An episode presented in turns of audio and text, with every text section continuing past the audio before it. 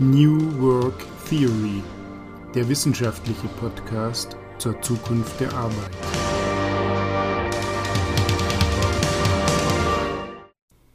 Ja, hallo und willkommen zu einer neuen Folge unseres Podcasts New Work Theory, der wissenschaftliche Podcast zur Zukunft der Arbeit.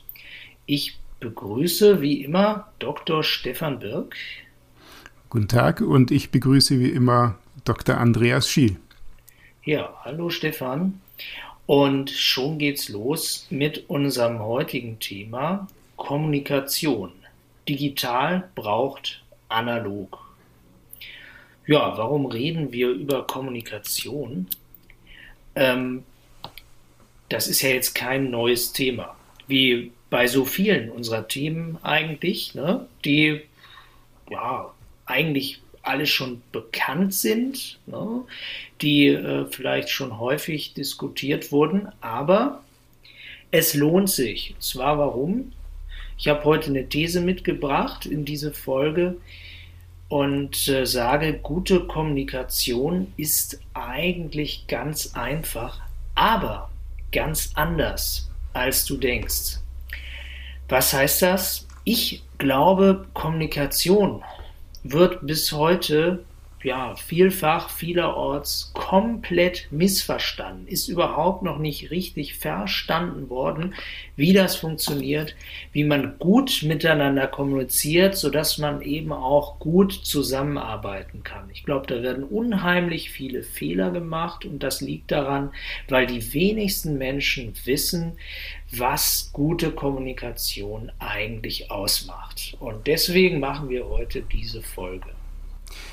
Echt jetzt, Andreas? Ähm, Im Ernst als Praktiker sträuben sich da einem schon manchmal ein bisschen die Haare aus zwei Gründen. Erstens ist natürlich Kommunikation als Thema schon äh, hunderttausendfach durchgenudelt und es gibt ja auch unheimlich viel Theorie und auch Praxisempfehlungen zum Thema äh, Kommunikation. Und zweitens, ähm, und das ebenfalls als Praktiker wieder gesagt, äh, Kommunikation wird in Unternehmen als Ausrede Nummer eins betrachtet. Das ist jedenfalls meine kleine These an der Stelle.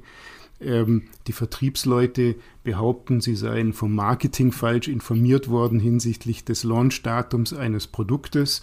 Die Marketingleute sagen, sie hätten falsche Kommunikation von Seiten der Entwicklung bekommen und im Endeffekt ist der Kunde sauer. Also da wird unheimlich viel ähm, über Kommunikation gesprochen in dem Zusammenhang. Es macht einen irgendwie unangreifbar. Können wir jetzt wirklich da was beitragen, so aus der Theorie heraus, damit diese praktischen Probleme tatsächlich weniger schwerwiegend sind? Ja, das, das ist natürlich ein bisschen knifflig. Also auf der einen Seite hast du recht, ne? Kommunikation wird gerne als Ausrede benutzt, ja, um äh, von anderen äh, Fehlern abzulenken, von anderen Unterlassungssünden sozusagen, äh, von, von Aufgaben, die man vielleicht nicht richtig ausgeführt hat und dann schiebt man es auf die Kommunikation. Auf der anderen Seite ist ja oft so, äh, ne, in jeder Lüge liegt mindestens ein Körnchen Wahrheit und hier ist das Körnchen sogar ziemlich groß, würde ich sagen.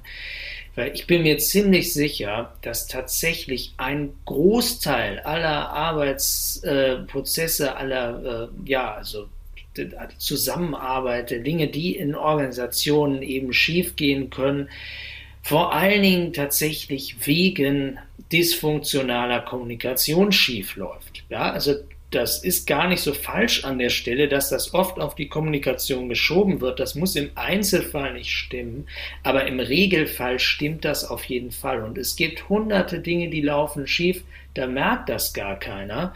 Äh, ne, da kommt das gar nicht zur Sprache, unterliegt das auch und ja, sehr, sehr oft würde ich behaupten, an der Kommunikation. Ja, und jetzt kann man natürlich fragen, äh, wieso? Was, was soll denn da so schief laufen? Ja, hm, also diese Folge heißt ja heute, ne, digital braucht analog und das hat auch einen Grund. Weil ich glaube, eine ganz grundsätzliche Unterscheidung äh, in der Kommunikation, die ist überhaupt noch nicht ausreichend verstanden worden. Und das ist witzigerweise, das passt so in unsere Zeit, obwohl das äh, eigentlich gar nicht so sehr was äh, mit der Digitalisierung als solcher zunächst mal zu tun hat.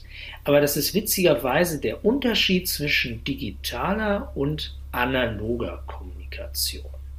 Und dieses Begriffspaar, wie komme ich da drauf jetzt? Das habe ich mitgebracht von Paul Watzlawick. Paul Watzlawick kennen vielleicht einige. Der war ähm, Psychiater, der war auch Philosoph ähm, ursprünglich aus Österreich, ähm, hat dann in den USA gearbeitet und hat so in den 60er, 70er Jahren ähm, ganz maßgebliche Dinge äh, erforscht und veröffentlicht zum Thema Kommunikation. Hat unter anderem eine sehr, sehr viel rezipierte und gelesene Kommunikationstheorie, eine Theorie der menschlichen Kommunikation veröffentlicht in einem sehr lesenswerten Buch. Das ist, glaube ich, 1967 erschienen. Zusammen mit ein paar anderen Autoren hat er das veröffentlicht. Und ähm, darüber möchte ich heute mal ein bisschen mit dir reden, ähm, weil ja, ich glaube, das ist eine ganz, äh, ganz spannende Theorie. Watzlawick hat da also eine Entscheidung getroffen zwischen bestimmten Arten der Kommunikation, also einer digitalen und einer analogen. Und das will ich gleich mal ein bisschen erklären, weil das sind zwei grundsätzlich unterschiedliche Formen, sich miteinander zu verständigen, äh, ja, miteinander zu kommunizieren. Und wenn man nicht versteht, wie die beiden aufeinander einwirken und wie die voneinander abhängen, dann versteht man fast nichts. Und bevor ich da jetzt in die Theorie gehe, das ist ja alles erstmal jetzt ein bisschen abstrakt und merkwürdig vielleicht für Leute, die das zum ersten Mal hören, will ich da nochmal darauf hinweisen, das passt dann wieder ganz gut zur Digitalisierung. Wir nutzen ja alle diese sogenannten sozialen Medien. Ne? Also ich zum Beispiel bin viel auf Twitter unterwegs. Äh, und äh, da haben wir unheimlich große Probleme damit, dass wir ständig, dass es da ständig zu Missverständnissen kommt und dass dann Leute anfangen, einander zu beschimpfen in diesen sozialen Medien. Und das hat genau etwas mit diesem nicht verstandenen Unterschied zwischen digitaler und analoger Kommunikation zu tun, beziehungsweise dass auf Twitter zum Beispiel die analoge Kommunikation fehlt oder vollkommen vernachlässigt wird und es deswegen in dieser nur digitalen Kommunikation dauernd zu Missverständnissen kommt und da ganz böses Blut entstehen kann. Und das passiert halt nicht nur in den sozialen Medien, sondern das passiert ja eigentlich schon immer, seit Menschen irgendwie so über Text kommunizieren, über Distanz, ja, ähm, und überhaupt miteinander kommunizieren, passiert das immer wieder. Und das könnten wir uns gleich mal ein bisschen anschauen, woran das eigentlich liegt, was Paul Watzlawick dazu zu sagen hat und wie wir uns das ein bisschen erklären können, dass solche ja, Missverständnisse in der Kommunikation immer wieder auftreten. Bevor, du jetzt in die Theorie einsteigst, ähm, würde ich gerne noch eine kleine Ergänzung ähm, hinzufügen. Ähm, Missverständnisse sicherlich, das ist ganz entscheidend. Ähm, ich sehe aber in der Praxis noch ein zweites Problem, das man an der Stelle vielleicht auch erwähnen sollte. Das ist nämlich der sogenannte Information Overload oder man könnte ja sagen Communication Overload. Unendlich viele Meetings für den zeitgenössischen Mitarbeiter in großen Organisationen, ähm, riesige E-Mail-Verteiler etc. etc. Jeder kennt das Problem in der Praxis. Es scheint also auch so zu sein, dass wahnsinnig viel kommuniziert wird, unendliche Mengen kommuniziert wird. Das gilt ja auch für die sozialen Medien. Dieses Problem des totalen Information Overload sollten wir in dem Zusammenhang auch ein bisschen im Auge haben. Ja, ja, das, das ist sicher richtig. Ich denke, letzten Endes kommt es in der Kommunikation vor allen Dingen auf Qualität an, gerade heutzutage, und weniger auf Quantität. Ne?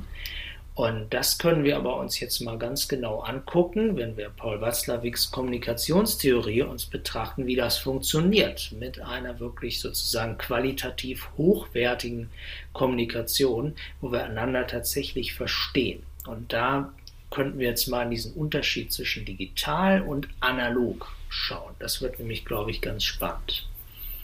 Also der Paul Watzlawick, äh, der hat eben das ist so die erste zentrale Erkenntnis äh, seiner Kommunikationstheorie. Der hat ganz spannende Beobachtungen gemacht. Er hat ja als Psychiater also gearbeitet und hatte viel, ähm, ja, so, so, therapeutische Sitzungen und hat viel, also äh, Patienten, äh, ja, äh, Patienten begegnet, hat die beobachtet, wie die miteinander kommunizieren, wie die miteinander umgehen. Und dem ist aber eine Sache aufgefallen.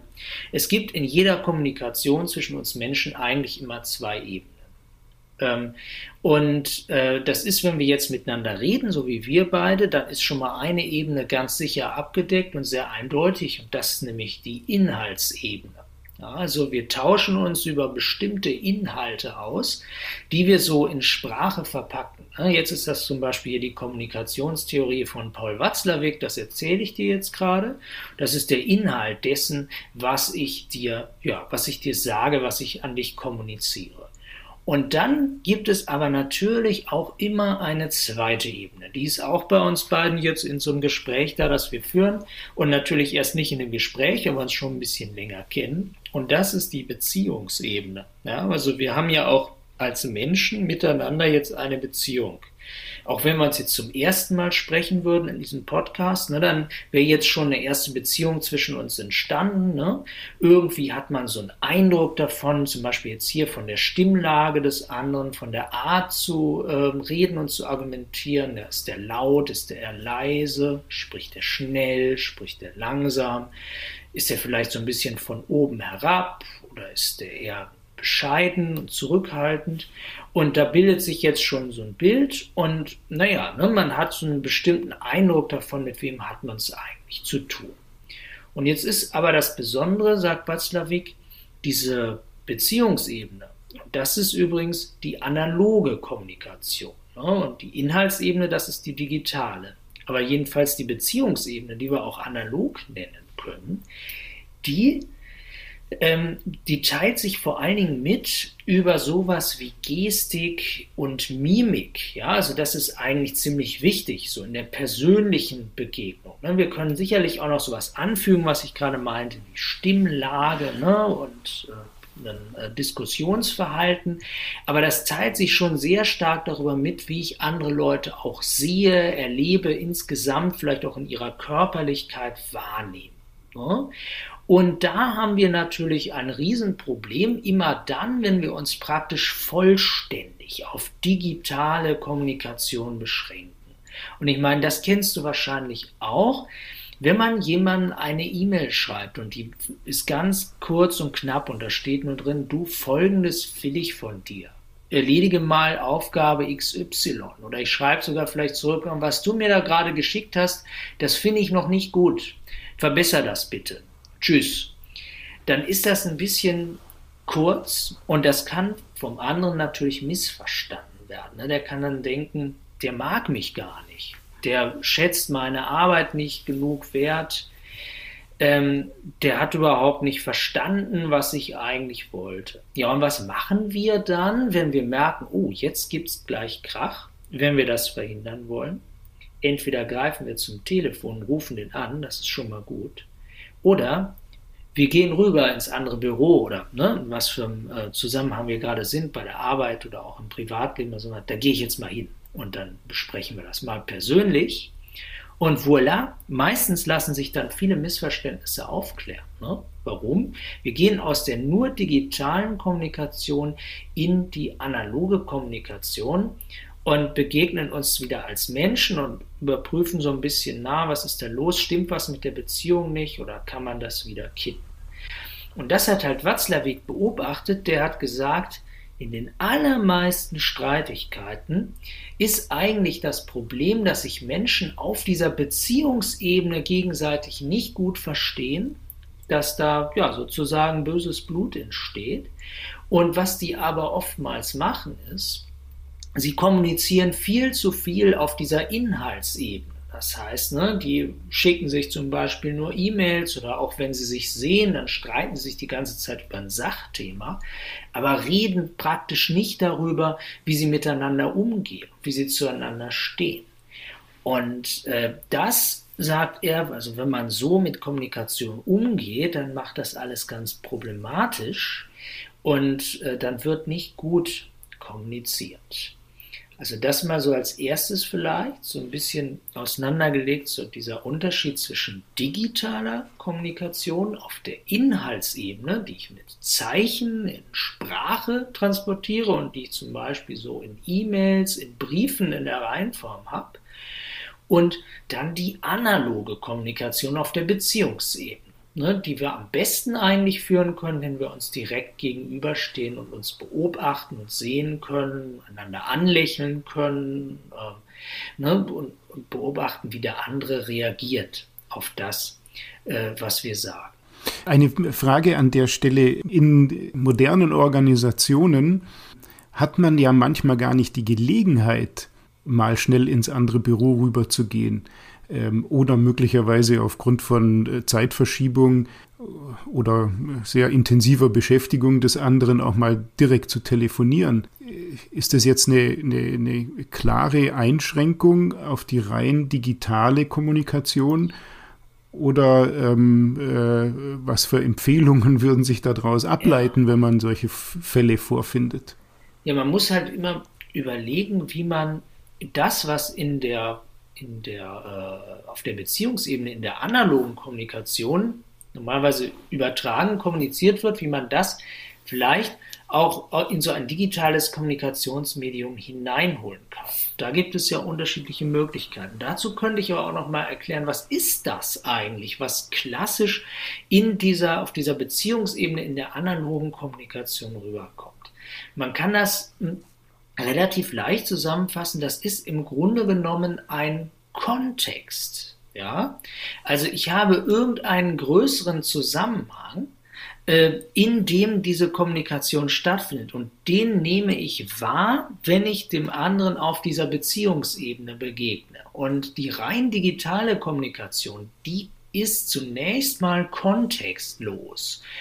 Also, äh, wenn ich zum Beispiel also stell dir mal vor, äh, du wartest auf einen, auf einen Input äh, für ein Projekt und es gibt eine Deadline, die ist irgendwie in drei Stunden. Und jetzt äh, hat ein Kollege von dir eine dritte Person beauftragt und der gesagt, du schick mal dem Stefan was rüber, der braucht das, hat aber nicht mitgeteilt, dass es diese Deadline gibt, sondern der hat einfach nur geschrieben, schick das mal dem Dr. Dirk. So, dann schickt diese dritte Person das rüber, aber erst 20 Minuten vor dem Ende der Deadline. Und du schreibst dann zurück, na vielen Dank, ne? das hätten sie aber auch eher schicken können. Und was denkt sich die dritte Person natürlich? Warum ist denn der Dr. Birk so sauer auf mich? Und was hier fehlt? Das ist der Kontext, der sich nicht mitgeteilt hat, weil ihr sozusagen diese dritte Person nicht in euren gemeinsamen Arbeitskontext äh, hineinbezogen habt, weil die das gar nicht mitbekommen habt, was alle in der Gruppe im Team längst wussten und gar nicht mehr erwähnt haben. Natürlich ist heute die Deadline, was weiß ich, heute Mittag um 14 Uhr und dann muss das abgegeben werden. Dieser Kontext fehlte der dritten Person und die fragt sich dann, wenn sie da eine E-Mail liest, warum ist der denn nur so sauer? Ich habe doch alles geschickt und das auch noch ziemlich schnell. Und das ist etwas, ähm, da muss man Möglichkeiten finden, äh, dass man einfach immer mitbedenkt, diese Kontexte, diese größeren Zusammenhänge, in denen Kommunikation stattfindet, in diesem Fall eben auch Zusammenarbeit stattfindet, dann in der digitalen Kommunikation über das digitale Medium auch mitzuteilen. Das ist mit Sicherheit etwas, was äh, ein Praktiker immer wieder in der Praxis erfährt, dass genau solche Situationen vorkommen. Eine Frage, die sich dann natürlich anschließt, wie kann man das vermeiden? Ähm, wie kann man genau diesen spezifischen Fehler, der jetzt zur Sprache gekommen ist, umgehen? Kann es beispielsweise sinnvoll sein, dass gerade digitale Kommunikation ganz besonders stark in ein ich sag mal, Regelwerk eingebunden werden. Dass es also ganz deutliche, logische, aufgeschriebene, ja. äh, für jeden bekannte Regeln gibt, die, ja. die dann be, berücksichtigen müssen, die zum Beispiel, was Deadlines betrifft und so weiter, das eben ja. von vornherein immer deutlich transparenter machen, als das jetzt in Teams ist, die alle zusammen in einem Raum sitzen. Ja, ja, also ich denke auf jeden Fall, dass das bitter nötig wäre. Ne? Ähm, es gibt ja schon ganz lange äh, auf vielen Internetseiten äh, und auch für bestimmte soziale Medien Regelungen, die hat man früher immer so nett, so ein bisschen äh, bieder klingt das, finde ich immer Netiquette genannt. Ne? Also, dass du in irgendeiner Form, wenn du im Netz unterwegs bist, halt äh, dich nochmal an bestimmte Regeln erinnern musst, die du dort befolgen sollst, die du vielleicht im, im Alltag, wenn du Menschen begegnest, ohnehin befolgst aber eben auf eine andere Art und Weise. Die musst du dir halt nochmal bewusst machen, weil du musst dich eben immer fragen, ist denn das, was Menschen bei mir im Alltag, wenn die mir begegnen, direkt erleben, dass ich zum Beispiel ein freundlicher, zugewandter Mensch bin, ne, der niemanden erwirkt, äh, wenn da nicht was ganz Furchtbares passiert, also der normalerweise ne, wirklich äh, respektvoll mit anderen umgeht und der anderen nichts Böses will, überträgt sich das denn auch im Netz? Ne? Und das kannst du wirklich da ganz klassisch zum Beispiel bei Tweets beobachten, da früher auf 140, jetzt auf 280 Zeichen, da setzt mal einer vielleicht auch eine ironische oder sarkastische Bemerkung ein oh oh, ne? das geht fast immer nach hinten los, weil da natürlich viele Leute diese Person nicht kennen und ihr einfach das äh, Schlimmste unterstellen, ne? einfach befürchten oder vielleicht auch böswillig äh, einfach mal so unterstellen, äh, dass das äh, ernst gemeint ist, so ein ironischer, sarkastischer Tweet, dass man sich da vielleicht gegen andere Menschen wendet, dass man jemand ist, der ja also ein ganz schlechtes Diskussionsverhalten hat und ganz pauschal über andere urteilt und dann entsteht sofort ein ganz erbitterter Streit. Ja? weil sich das halt nicht mitgeteilt äh, hat. Und deswegen ja, also man braucht irgendwie Regeln. Ne? Ähm, man braucht äh, in, für, also je mehr Medien einen dazu verleiten, so verkürzt digital zu kommunizieren, dass man einfach nur irgendwie Inhalte rübersendet und diese Beziehungsebene komplett ausblendet, desto mehr muss müssen alle Menschen, die mit diesen Medien arbeiten, daran erinnert werden, dass sie äh, ja eben in irgendeiner Form auch noch diese Beziehungsebene pflegen müssen, dass sie auf dieser Ebene auch kommunizieren müssen, wenn sie nicht missverstanden werden wollen. Gibt es denn eigentlich auch Kommunikationen, die gerade deshalb, weil sie nur auf der Sachebene ablaufen, besonders effektiv sind? Ähm, man könnte beispielsweise daran denken, dass äh, im, zum Beispiel in militärischen Organisationen ja, ja komplett ja. auf die Beziehungsebene verzichtet wird. Ja. Da gibt es eben die Regel, wir verzichten auf die Beziehungsebene, die aber dann in bestimmten Situationen ähm, besonders effizient sind. Das stimmt. Aber dann ist die Beziehungsebene ja auch geklärt. Das ist ja das Spannende. Ne? Also wenn das funktioniert, zum Beispiel Militär oder sagen wir vielleicht mal bei einem Feuerwehreinsatz oder so, ne? Äh, da ist dann in dem Moment im Einsatz ist klar, hoffentlich jedenfalls, es gibt eine Führungsperson, der alle vertrauen und von der alle ausgehen, die ist kompetent. Und dann gibt es auch festgelegte Aufgaben. Ne? Also jeder in so einer Mannschaft äh, oder in einer Truppe, der hat dann eben eine bestimmte Aufgabe. Und da geht man auch davon aus, dass das eben äh, lückenlos und sehr pflichtbewusst und äh, mit, mit, einem hohen Maß an Professionalität erfolgt, dass die erfüllt wird, die Aufgabe. Und jeder kennt seine Rolle ganz genau. Und deswegen stellt sich dann in so einer Einsatzsituation diese Frage überhaupt nicht mehr nach der Beziehungsebene, sondern das ist geklärt. Ne, das sind Leute, die sich kennen, die immer miteinander zusammenarbeiten und die aufeinander vertrauen. Und dann ist das natürlich super effizient, wenn ich alles weglasse, was irgendwie auf dieser Beziehungsebene stattfindet, weil das ja nur im Weg wäre in einer Situation, in der schnell gehandelt werden muss. Und das ist natürlich genau richtig, dass solche Organisationen solche Kommunikationscodes entwickelt haben. Ne? Aber das heißt ja noch lange nicht, dass da nicht auch ganz viel auf der Beziehungsebene passiert und dass ich auch bei der Feuerwehr oder beim Militär im Endeffekt mich darum kümmern muss, dass zum Beispiel das Verhältnis äh, vom Offizier zu den Untergebenen stimmt. Ne? Äh, dass die eben dieser Person auch vertrauen und dass äh, man das Gefühl hat, dass insgesamt ja, ein anständiger Umgang herrscht. Ne? Das kann ich nur zeitweilig ausblenden. Ne? Ähm, aber in solchen Zusammenhängen ist das dann natürlich sehr sinnvoll. Da könnten wir auch jetzt kurz mal auch auf einen anderen Punkt noch zu sprechen kommen, der glaube ich auch äh, wichtig ist. Ähm, Und das ähm, ist noch so ein zweiter Aspekt, der in der Kommunikation, wie Paul Watzlawick festgestellt hat, extrem, äh, ja, extrem von Bedeutung ist. Und das ist die Frage, wie die anderen mich sehen und was die mir auf meine kommunikativen Signale zurückspiegeln. Denn, hat Watzlawick festgestellt, wir alle wollen bestätigt werden in der Kommunikation. Das heißt, wenn wir rausgehen und was sagen, dann wollen wir vom anderen eine Rückmeldung haben, die da sagt, ah ja, das habe ich gehört und wahrgenommen. Alles klar.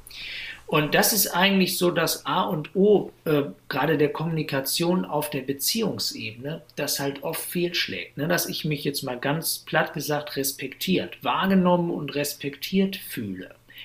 Und wenn das nicht gelingt, dann habe ich halt ein Problem. Ne? Und das heißt also, das muss sichergestellt sein. Wenn das in einem Team sichergestellt ist, dass alle sich wahrgenommen und respektiert fühlen, dann kann ich auch mal eine Zeit lang jedenfalls auf diese aufwendige Kommunikation auf der Beziehungsebene verzichten ne, und kann dann vielleicht in einer bestimmten hitzigen Phase einfach nur auf der Inhaltsebene kommunizieren. Also jetzt nochmal für mich als einfachen Denker zusammengefasst. Wenn man qualitativ hochwertige Kommunikation will, muss man erstens auf den Unterschied zwischen digitaler und analoger Kommunikation mhm.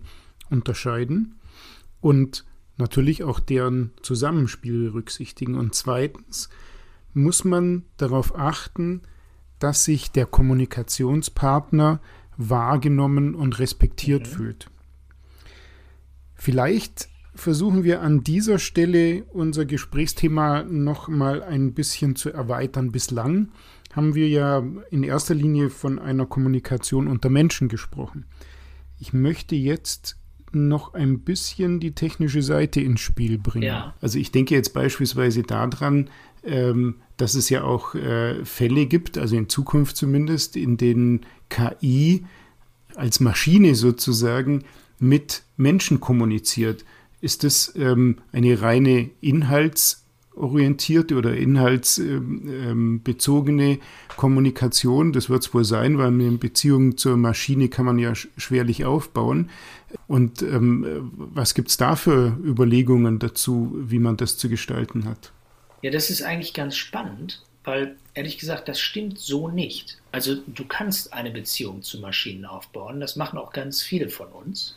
Also denkt zum Beispiel mal ans Auto. Ne? Also es gibt ganz viele Menschen, die haben, glaube ich, eine Beziehung auch zu ihrem Auto, wenn sie gern Auto fahren. Ja? Und das ist ja auch ein Grund, warum wir uns gerade in Deutschland oft so hitzig darüber streiten. Und das geht auch mit Computern. Also da gibt es eine sehr schöne Geschichte ähm, von Josef Weizenbaum. Josef Weizenbaum ist ne, auch ein ähm, Informatiker, ursprünglich aus Deutschland, der dann auch äh, emigrieren musste, weil jüdischer Abstammung. Äh, und der ähm, hat äh, in den USA am MIT in Boston äh, eine Weile gearbeitet und hat da sehr maßgebliche Sachen gemacht. Äh, und der hat äh, dann so eine der ersten ja, also künstliche Intelligenz kann man das vielleicht noch nicht nennen, aber der hat durchaus in den 60er, Ende der 60er Jahre äh, angefangen, in so einem Bereich zu programmieren und hat dann eine Anwendung namens ELISA äh, programmiert. Die ist ganz bekannt geworden, weil Eliza konnte Gespräche führen, per Text natürlich nur. Ne? Also das war nicht irgendwie sowas Natural Speech Recognition oder wie man das heute nennt, über Mikro, sondern Eliza hat dann so Textnachrichten mit Menschen ausgetauscht. Und Eliza, die hat nach einem ganz einfachen äh, Prinzip funktioniert. Die hat einfach immer gespiegelt, würde man sagen, ja, in der Kommunikation. Die hat einfach genau das gemacht, was Paul Watzlawick sagt, was so super wichtig ist. Die hat dein Selbstbild und äh, deine kommunikativen Leistungen sozusagen genau gespiegelt und zurückgegeben. Ne? Und dann tippst du da vielleicht ein, hallo, ich bin der Stefan und ich fühle mich heute nicht so wohl. Und dann hätte Eliza zurückgeschrieben, hallo Stefan, dir geht es also nicht gut. Und dann hättest du vielleicht geschrieben, ja, folgendes du, ich hatte wirklich heute einen stressigen Tag und habe mich mit Kollegen gestritten. Und dann hätte Eliza zurückgeschrieben, du hast dich mit einem Kollegen gestritten, Stefan. Und dann wird er weiter ins Gespräch gekommen. Ne? Und das ähm, haben dann tatsächlich viele Leute gemacht. Als erstes hat mal die Sekretärin von äh, Weizenbaum heimlich dieses Programm benutzt, ähm, weil sie das spannend fand und die hat dann festgestellt, dass äh, dieses Programm sie ganz wunderbar in ihren privaten Lebensproblemen beraten hat. Und daraufhin haben immer mehr Leute angefangen, Eliza für sozusagen therapeutische Gespräche zu benutzen.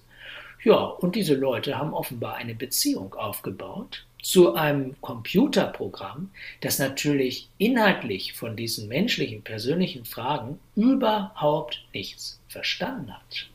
Ja.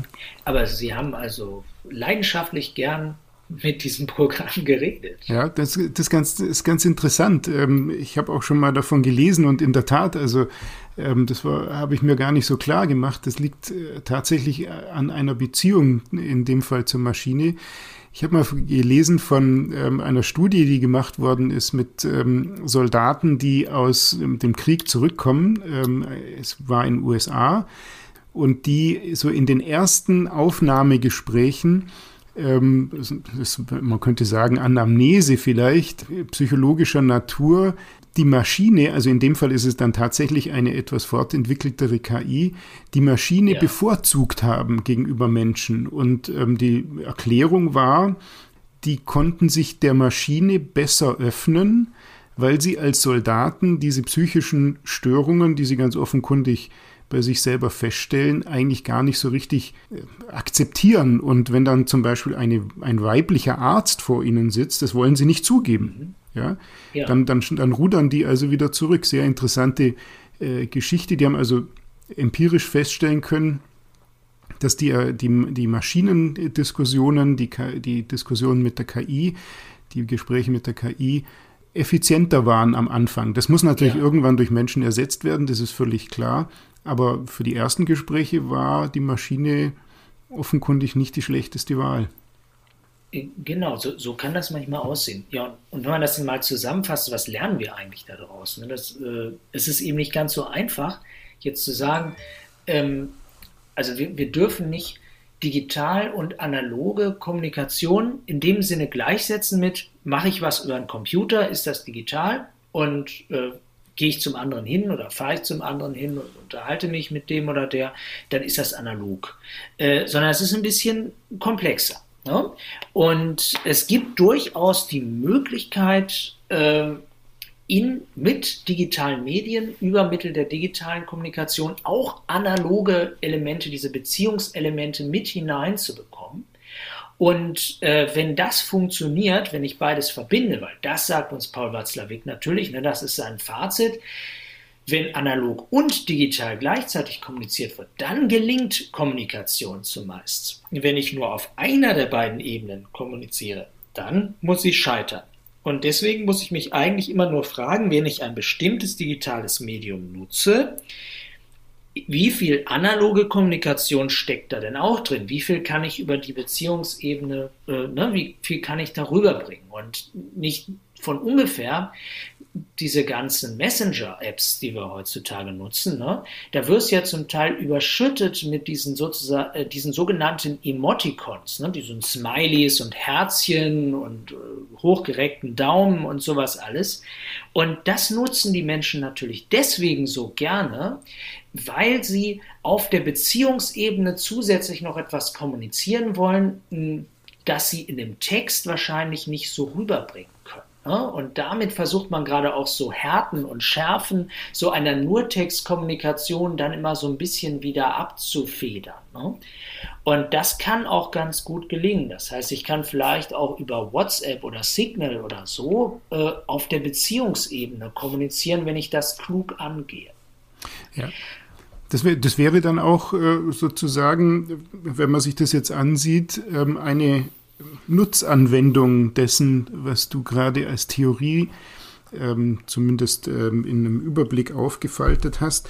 Ähm, wenn ich jetzt zum Beispiel in einem Unternehmen äh, beauftragt bin, mich über äh, ein Intranet äh, äh mir Gedanken zu machen oder ich sage es jetzt vielleicht mal so, wie man es heutzutage eher sagen würde, ein Digital Workplace zu gestalten, das sind ja. doch Themen, die eigentlich nicht ausschließlich, ganz besonders nicht, aber auch möglicherweise gar nicht mehr als 50 Prozent mit Technologie zu tun haben, sondern am Ende mit Themen, die wir gerade angesprochen haben, ja. nämlich mit der Unterscheidung von verschiedenen Beziehungsebenen oder verschiedenen Kommunikationsebenen vielmehr. Ja, also, also ganz, ganz klar. Ne? Also das, das sollte man sich äh, als eine ganz wichtige Frage vornehmen.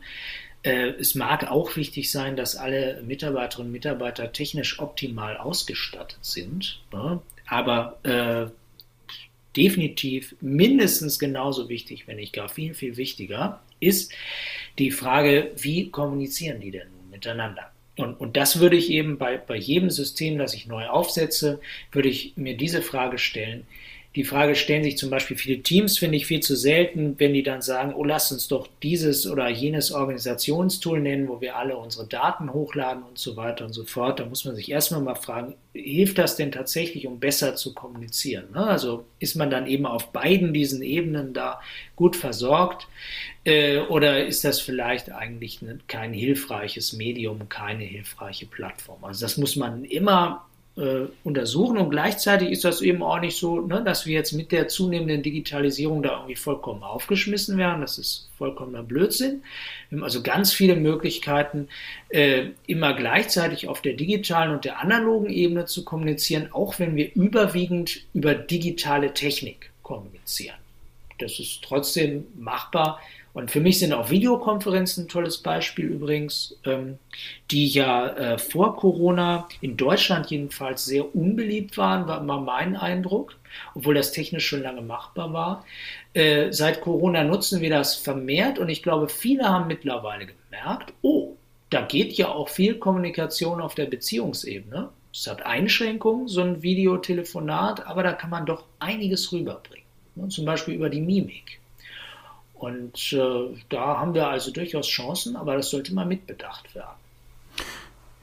Wenn ich jetzt mir erlaubt ist, an der Stelle schon mal ein kleines Fazit sozusagen aus der Perspektive eines ähm, äh, Praktikers zu ziehen. Mhm. Ähm, da fallen mir zwei Sachen ein. Das erste ist, digitale Kommunikation im engeren Sinne, also über digitale Medien, das, was wir jeden Tag machen, muss nicht schlecht sein. Ähm, da kann man mit Sicherheit viel, wenn man über die sozialwissenschaftliche Seite kommt und ähm, dort sich äh, Kenntnisse verschafft, äh, viel dran arbeiten, damit das wesentlich besser funktioniert. Also es ist eigentlich ein äh, optimistischer Ausblick. Und zweitens, wenn man sich die Fragestellungen von Watzlawick, äh, die du am Anfang formuliert hast ähm, und die äh, Überlegungen nochmal vor Augen führt. Ähm, wir reden ja hier über Kommunikation im Sinne von, naja, ähm, redet anständig miteinander, dann funktioniert Kommunikation gut, anstatt dass wir jetzt hier auf der Basis einer Theorie wie die von Watzlawick aufgefaltet hätten, welche Kommunikationstricks es gibt, um ähm, die äh, äh, Mitarbeiter oder die Kollegen ähm, zu manipulieren. Also wir reden jetzt hier eigentlich drüber, dass Watzlawick sagt, ähm, redet anständig auf Augenhöhe miteinander und bedenkt die Beziehungsebene. Und wir reden nicht über äh, Manipulationstechniken in der Kommunikation. Damit wird nichts besser. Habe ich das richtig ja. verstanden? Ja, also ich, ich würde ein ähnliches Fazit ziehen. Also viele, wenn sie an Kommunikation denken, äh, denken eigentlich nur, es geht darum, wenn ich da besser werden will, äh, die Informationsübertragung sozusagen zu optimieren. Ne? Also sicherzustellen, dass alle die Informationen bekommen, äh, die die brauchen um gut miteinander zusammenzuarbeiten oder aus Führungssicht, um das zu tun, was ich eben gerne möchte. Und dann wird eben oft die Frage gestellt, so wie kommuniziere ich das jetzt besser? Äh, ja, und wie kann ich das optimieren, damit die dann auch alle Bescheid wissen, was sie machen sollen? Und genau, Watzlawick weist uns darauf hin, dass das halt nur eine Seite der Medaille ist. Das ist schon wichtig. Aber wenn ich auf der Beziehungsebene ja, ich sag mal, ein bisschen stofflich unterwegs bin und überhaupt nicht mitbekomme, dass ich alle vom Kopf stoße und die sich überhaupt nicht von mir respektiert und gehört fühlen, dann komme ich nicht weit. Ne? Und äh, das muss man eben immer mit einbeziehen. Und äh, das muss man ganz besonders berücksichtigen, diese Problematik, wenn ganz viel über Distanz und digital kommuniziert wird, weil dann wird es vielleicht noch schwieriger, ja? äh, weil wir mit diesen neuen, relativ neuen Medien immer noch uns halt immer wieder erinnern müssen und einige ja, Regeln einführen müssen, einige Anstrengungen auch unternehmen müssen, um wirklich auf der Beziehungsebene dann auch gut miteinander zu kommunizieren. Also also ist das so eine doppelte Herausforderung. Und wie gesagt, um nochmal zum Anfang zurückzukommen, ich glaube, das ist den meisten überhaupt nicht wirklich klar. Ja? Äh, das wird manchmal so ein bisschen so andiskutiert, dann schimmert das manchmal so auf. Aber ehrlich gesagt, ich glaube, da könnten wir noch ganz, ganz viel gewinnen, ob in Arbeitskontexten oder überhaupt im gesellschaftlichen Umgang, wenn wir uns das nochmal vor Augen führen würden. Ne? Es gibt diese zwei Ebenen der Kommunikation, die digitale und die analoge, und Menschen streben nach Bestätigung. Ja?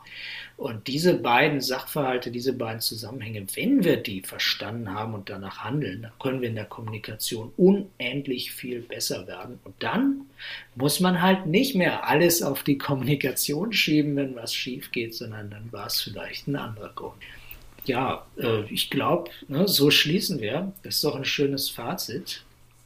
Und äh, ja, wünschen allen beim Anhören des Podcasts viel Vergnügen und frohes Schaffen.